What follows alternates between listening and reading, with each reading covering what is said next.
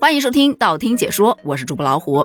在今日的新闻推送上有这么一则信息，说小伙高速上堵了两天两夜，实在饿得没办法，翻栏杆进村去买面包。你也许会觉得有这么夸张吗？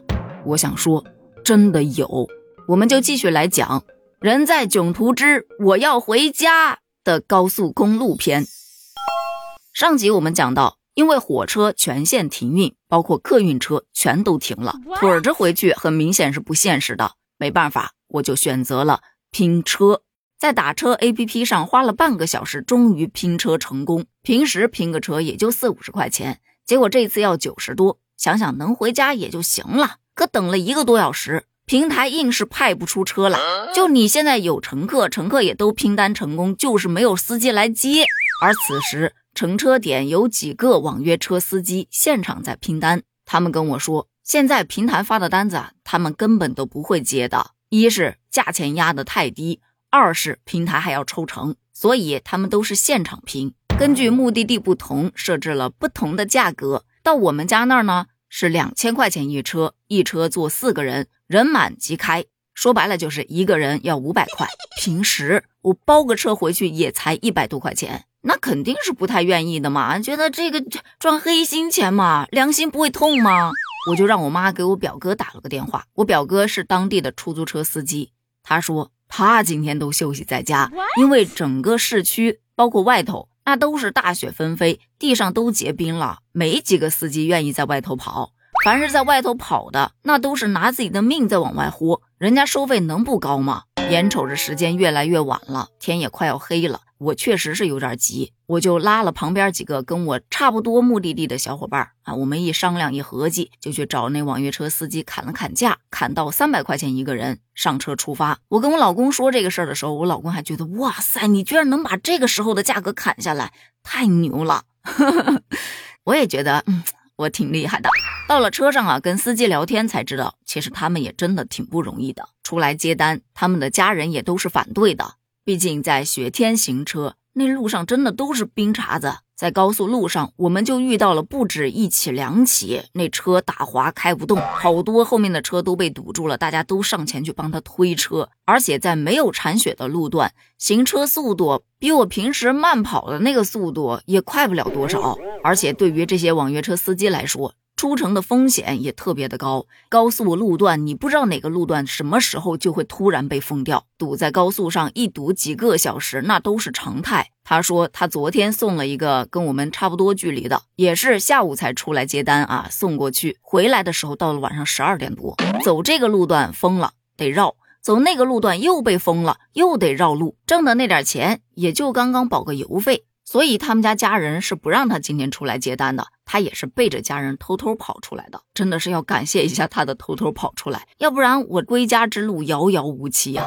以前从汉口包车回我们家大概也就一个多小时，可这一次花了三个多小时。但三个小时能够到家，我就已经是谢天谢地谢神谢佛。我在火车上认识的那个小伙伴，人家到现在都没有打到车。而且在路上，网约车司机的朋友给他打电话就吐槽嘛，说昨天接了个长途单，到现在都还没有到家。高速上堵的是水泄不通，好多人直接干脆车一停，跟旁边玩起雪来了。他还特别感谢我们的这个网约车司机，平时让他在车上备了一些小零食啊、水呀这些东西给乘客，因为要提高服务质量嘛。这个时候居然起了大作用了。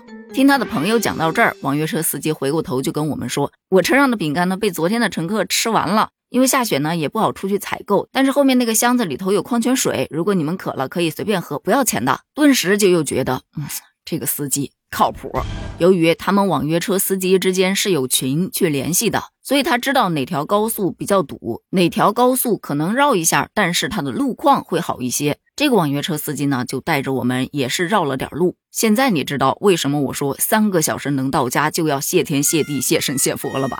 要知道，现在被困在湖北高速的返乡人当中，被困十多个小时的都已经算是短的了。徒步到附近村庄去购买食物，已经算不上什么新闻了。而且动不动前面的车就陷在雪里头了，后面的车如果想要通行，就得下车去帮他推。大家就这么互助着，推推走走停停。据悉。目前湖北省交通运输厅的工作人员对这个情况啊也是非常重视的，希望这些小伙伴能够尽快得到救助。说回到我的回家之旅，由于是跟别人一起拼的车，所以顺路方便啊，就把我丢在了离我们家小区并不十分太远的一个十字路口。我是万万没想到，在候车厅候了七个多小时。在车上坐了十几个小时，打网约车打了两个多小时，坐网约车坐了三个多小时，我都没有出什么汗。可是从十字路口走到我们家门口，我是出了一身的汗，因为整个路一走一滑，一走一滑。我手上还拎着行李，又加上一整天未尽斗米，就饥肠辘辘，走路本身就打飘。平时八分钟的路程，我硬是走了二十分钟。